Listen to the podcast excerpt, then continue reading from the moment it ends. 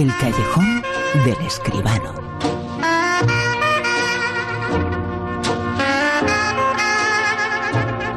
El séptimo arte con alguien que lo hace más grande de lo que es eh, todavía. Muy grande. José Manuel Escribano, muy buenas, ¿qué tal? Hola, buenas noches, Bruno, ¿qué tal? Bueno, y, y grande fue lo que nos comentaste hace un tiempo, el estreno de una película española titulada Durante la tormenta y Pues vuelve sí. a la pantalla. Bueno, yo, ¿Por yo creo que esto hay, hay que contarlo, Bruno, ¿eh? porque es que es un caso realmente eh, curioso y excepcional. La película Durante la Tormenta, la peli de Oriol Paulo, el director de Contratiempo y del Cuerpo, especialista en, en thrillers de estos oscuros. Yo creo que un hombre con bastante idea de lo que hace. Bueno, pues se, se estrenó en España, aquí eh, salió de cartelera pues con unos 700 y pico mil euros de, de recaudación, eh, 700, 800 mil euros de recaudación. Bueno, se ha estrenado en China y en China un millón y medio de euros en el primer fin de semana y 3 eh, millones 200 mil euros de recaudación en los primeros 10 días. Ahora mismo es la película española más vista en el extranjero eh, y desde luego está entre las siete películas españolas más vistas fuera de España en valores absolutos. Realmente eh, algo excepcional, ¿no? Creo que merece la pena. Los productores y los distribuidores se han dado cuenta de que la película quizá no tuvo a lo mejor aquí el estreno, la promoción, el arranque adecuado y tiene esta segunda oportunidad que le va a venir muy bien. Recordemos que la peli es también un thriller, un policíaco, ¿no? Cuenta con Adriano Ugarte de protagonista, con Chino Darín, Javier Gutiérrez, Álvaro Morte. Bueno, hay que desearle muchísima suerte y sobre todo creo yo que los distribuidores habrán caído en que la película debe estar subtitulada en chino, porque eso es lo que realmente le ha dado la buena suerte fuera de aquí. Durante la tormenta se titula así, protagonizada por Adriana Huarte, una película que llega a su segunda vida, pero va a ser la más grande, ya está siendo la más grande, ¿eh?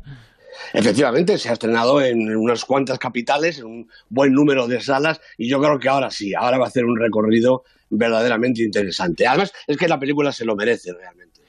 Y también ha llegado y está llegando el festival más glamuroso, el festival Ah, ¿sí? más importante del mundo del cine, el Festival de Cannes. Pues efectivamente, falta exactamente un mes para que Cannes dé el pistoletazo de salida a su edición número 72, Cannes 2019, del 14 al 25 de mayo. Pero ya sabemos algunas cosas y algunas cosas son curiosas, como por ejemplo que va a inaugurar Jim Jarmusch, el, eh, director eh, americano siempre especial, siempre distinto, va a inaugurar con una película que se llama The Dead Don't Die, Los muertos no mueren, que es curiosamente una de zombies.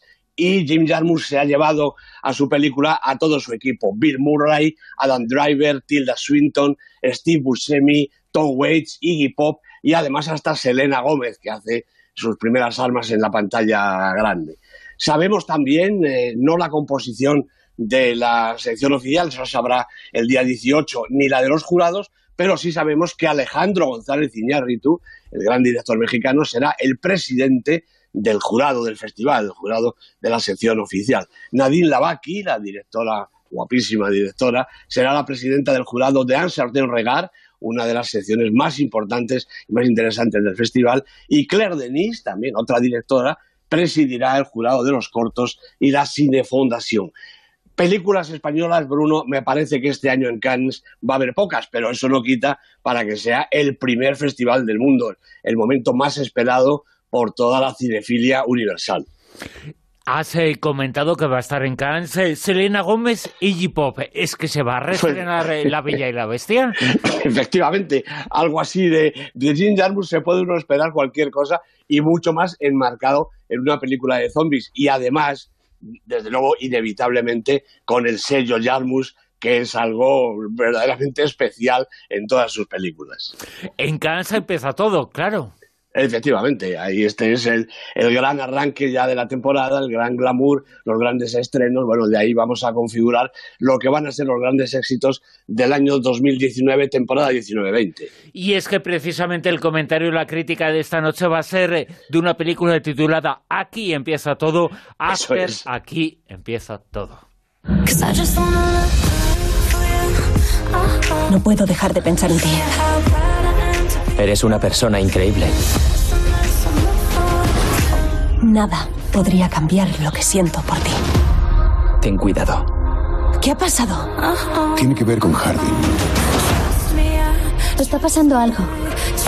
Pero no es lo que piensas. ¿Qué es eh, lo que tenemos que decir, eh, José Manuel, eh, de After? Pues mira, tenemos que decir que la ha dirigido Jenny Gage, hasta ahora una ilustre desconocida. La producción es de Anna Todd, Mark Anton, Jennifer Gibbon y otros cuantos más. La lista de productores es interminable. El guion es de Susan McMartin y los protagonistas, estos chavales, Josephine Langford y Hero Fine Stephen, junto con Selma Blair y algún otro eh, veterano. Bueno, yo, si te digo la verdad, me habría gustado más dedicar este espacio semanal de la crítica a alguna cosa seria, ¿no? Como por ejemplo A la vuelta de la esquina, es una película bien interesante. Pero como precisamente el ejercicio de la crítica entre otras cosas, también me parece a mí un servicio público, pues me veo obligado a dar satisfacción a la enorme expectación despertada por el estreno de After entre los miles de fans de la serie. Bueno, según me cuentan estas novelitas, en número total de cinco, contando las cuatro partes más una previa que naturalmente se escribió después, pues están escritas por Anne Todd entre 2013 y 2015 y cuentan una historia de amor juvenil de esas que parece ser que no habíamos visto nunca antes. Bueno, la estrella del Super 10 y mi querida amiga Beatriz Castellón y también mi ahijada Andrea han leído la primera novela, esta que da lugar a la película, y me aseguran que traiciona bastante el contenido y el espíritu del libro. Y yo que no la he leído la novela, pues me las creo y además hasta me alegro. Bueno, lo que pasa en la pantalla es que la jovencita Tessa Young se dispone a marcharse de casa para ir a la universidad, ese rito iniciático tan americano. La acompañan su madre y su noviete para dejarla bien instalada en su habitación del campus. A la mamá no le gusta mucho la habitación ni la colegui que le ha tocado suerte a su hija, pero no tiene más remedio que transigir, claro. Lo malo es que a Tessa tampoco le hace gracia a su compañera, ni las amistades que tiene, y menos ese intruso que aparece por allí como Pedro por su casa, un tal Hardin Scott con pinta de malote, mal encarado, antipático, profusamente tatuado y bueno, eso sí, guapísimo. El embrollo está servido. A Tessa, Hardin le da miedo y le parece odioso y nada atractivo. O sea, que se enamora de él hasta los huesos. Y al poquito, pues nada, tan contentos ahí bañándose en el lago solitario, ese paraje que no conoce nadie nada más que ellos, ¿no? Parece que en la novela Harding maltrata bastante a la chica, ¿no? Eso del amor eh, tóxico, que tampoco es que sea muy nuevo, y claro, es inevitable pensar en las dichosas 50 sombras aquellas, ¿no? Aunque eso, bueno, mal que bien, era una historia de adultos. Esto no. Aquí los chavales son buenísimos, un cacho de pan, porque el relato está pensado para los críos y toda la peripecia recorre sin saltarse ni un renglón los cánones más archisabidos. Amor absoluta e increíblemente virginal, felicidad desbordante, travesuras infantiles, que no parece que están en la universidad, por Dios. Los disgustos del panoli del novio y la escamada madre. Y bueno, mira, no, no cuento más. Y además tampoco hace falta porque todo se presupone desde la primera imagen. Los personajes son de una sola lectura, por más que el chico quiera presentar un pasado torturado y un presente agresivo. ¿O será que ella es tan mona y luce unos modelitos tan super guays que yo digo que el pedazo de baúl que debió llevarse a la universidad que le resulta al chaval irresistible? Y los que pululan a su alrededor, colegas, amigos, padres, madres, son de parecido o menor calado. Las secuencias se suceden claro, con el oficio necesario. La música suena todo el rato, a veces pega más, a veces pega menos, y todo se encamina al fin deseado, que los chavales de la sala miren y admiren, si puede ser, a los de la pantalla y que consuman la historia predigerida y sin sobresaltos y sobre todo sin tener que leer. After, aquí empieza todo. Pues qué bien, Bruno. Eh, yo creo, en primer lugar, hay que marcar el comentario que has realizado, pero yo no sé si han acertado en el título. Igual no se eh, tiene que llamar After aquí empieza todo, sino Dien, esto es el fin del mundo, ¿eh? pues casi, casi. Lo malo es que el aquí empieza todo ahora sí que es premonitorio. Porque como esto medio les funcione, y yo creo que algo les va a funcionar, nos van a colocar las cinco peliculitas una detrás de otra. Vamos con el Super 10. El super10.com, ahí está en internet esta lista, una lista que sitúa esta semana en el puesto número 10. Bueno, pues una película de verdad, La caída del imperio americano, primera semana en la lista, subido desde el 11, la peli del canadiense Denis Arcand, película verdaderamente recomendable. En el puesto 9... Pues otro estreno, Cementerio de Animales, dirigida por Kevin Coles y Dennis Whitmire. Es la segunda vez que vemos esta película. No es que aporte mucho, pero los aficionados al género del terror seguramente la disfrutarán. 8. Shazam, la palabra mágica, primera semana en la lista. Y como es para palabra mágica, pues es la película de la semana. Dirigida por David F. Sandberg, con Zachary Levy, Mark Strong, que es un malo malísimo, una película de superhéroes un pelín distinta. Como digo, película de la semana en el Super 10. 7. Cafarnaum, la película de Nadine Lavaki, una película realmente dolorosa, pero francamente importante. Tres semanas en la lista, ha subido un puestecito. 6.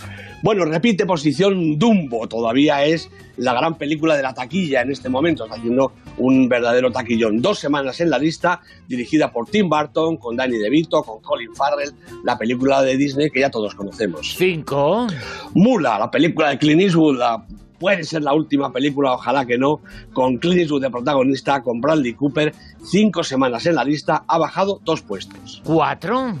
Bueno, Roma, la película de Alfonso Cuarón, con Yalitza Aparicio, Marina de Tavira, película de Oscar, 18 semanas en la lista, ha subido todavía un puesto. El podium, puesto número 3. Bueno, pues aquí está Cold War, que ha bajado un puestecito, lleva 27 semanas en el Super 10, parece que se retrae ya en taquilla, lo mismo la tenemos que despedir dentro de muy poquito. Pavel Pavlikovsky es el director y la película es extraordinaria. 27 semanas eh, le damos permiso, ¿no? Para, para Yo creo un que poquito, sí. ¿no?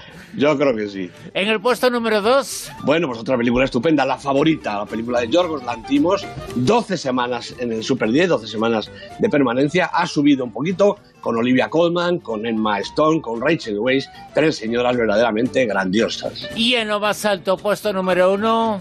Pues sigue estando Dolor y Gloria, una película española que, por si alguien no lo sabe, ha dirigido Pedro Almodóvar en su última película, con Antonio Banderas, con Penélope Cruz, tres semanas en la lista y las tres en lo más alto.